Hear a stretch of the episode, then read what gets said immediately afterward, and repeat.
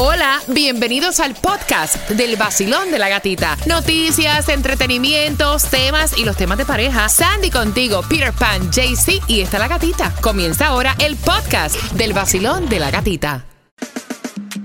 Si ella se queja y él no te da nada, temas de pareja, te va desahogar.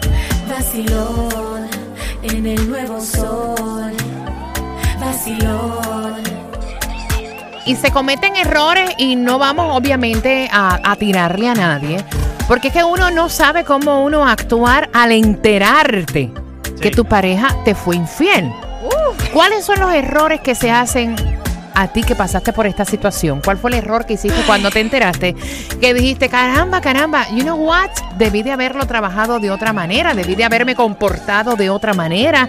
¿Cuáles piensas que son los errores más comunes de cómo se actúa al enterarse de una infidelidad? También tienes nuestra línea del WhatsApp para que te desahogues por ahí, el 786-393-9345. WhatsAppea, cuéntanos tu chisme, tu historia por ahí. Para ti, ¿cuál sería un error, Peter? Porque mira, descubrir una infidelidad, o sea, esto no es nada fácil. Tú pierdes tener como que la imagen de una persona y de momento darte cuenta que esa persona no es lo que tú pensabas. Es una de las peores sensaciones que uno puede experimentar en la vida.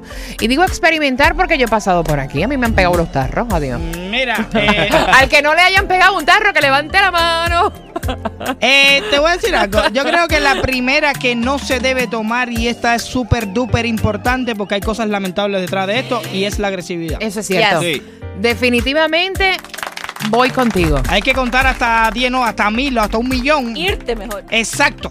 Exacto, exacto. Es una técnica que yo tengo, por ejemplo, y no solamente de un, de un cuerno. Si yo tengo algún tipo de. Yo cojo y me voy.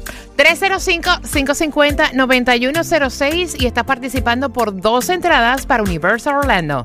El nuevo Sol 106.7, el líder en variedad. Como te dije anteriormente, cuando tú descubres esto, nada fácil. Eh, descubrir y, y tú te pones con estos pensamientos de tristeza, de venganza, de enojo, de traición, todo esto te viene cruzando por la cabeza. Y hay unos errores que están destacando en este estudio. El primero que están diciendo es culpar al otro del engaño. ¿En qué- qué- pero qué nivel de descaro más grande eso, ¿tú entiendes? Yo creo que eso no, fatal. Lo hiciste porque te dio la gana, sea ese hombre o sea mujercita para decirlo, lo hice porque me dio la gana, no le eché la culpa a nadie. Pero mira, lo dicen en el sentido que casi siempre uno le echa la culpa a la otra persona que se cruzó en el camino. Es lo que están diciendo en el Ah. estudio.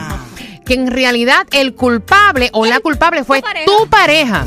Fue tu pareja porque esa fue la persona que decidió relacionarse Exacto. con la otra persona y engañarte y esa fue la persona que te prometió obviamente que iba a estar contigo, que te iba a respetar y culpar a un tercero de esta discordia. No, no, Ellos no, dicen no. que es manera también de justificar muchas veces una traición. Exacto. Sí, eso, eso es un descaro súper grande. Yo te digo una cosa, todavía hay gente, no puedo decir la palabra, que son tan pe- que aceptan esa, esa, esas excusas. Porque realmente, ahora ya digo, no, mi amor, es que ella me estaba seduciendo, que tú quieres que yo haga? ¿Tú me entiendes? Yo no, yo me- yo- no, no fui yo.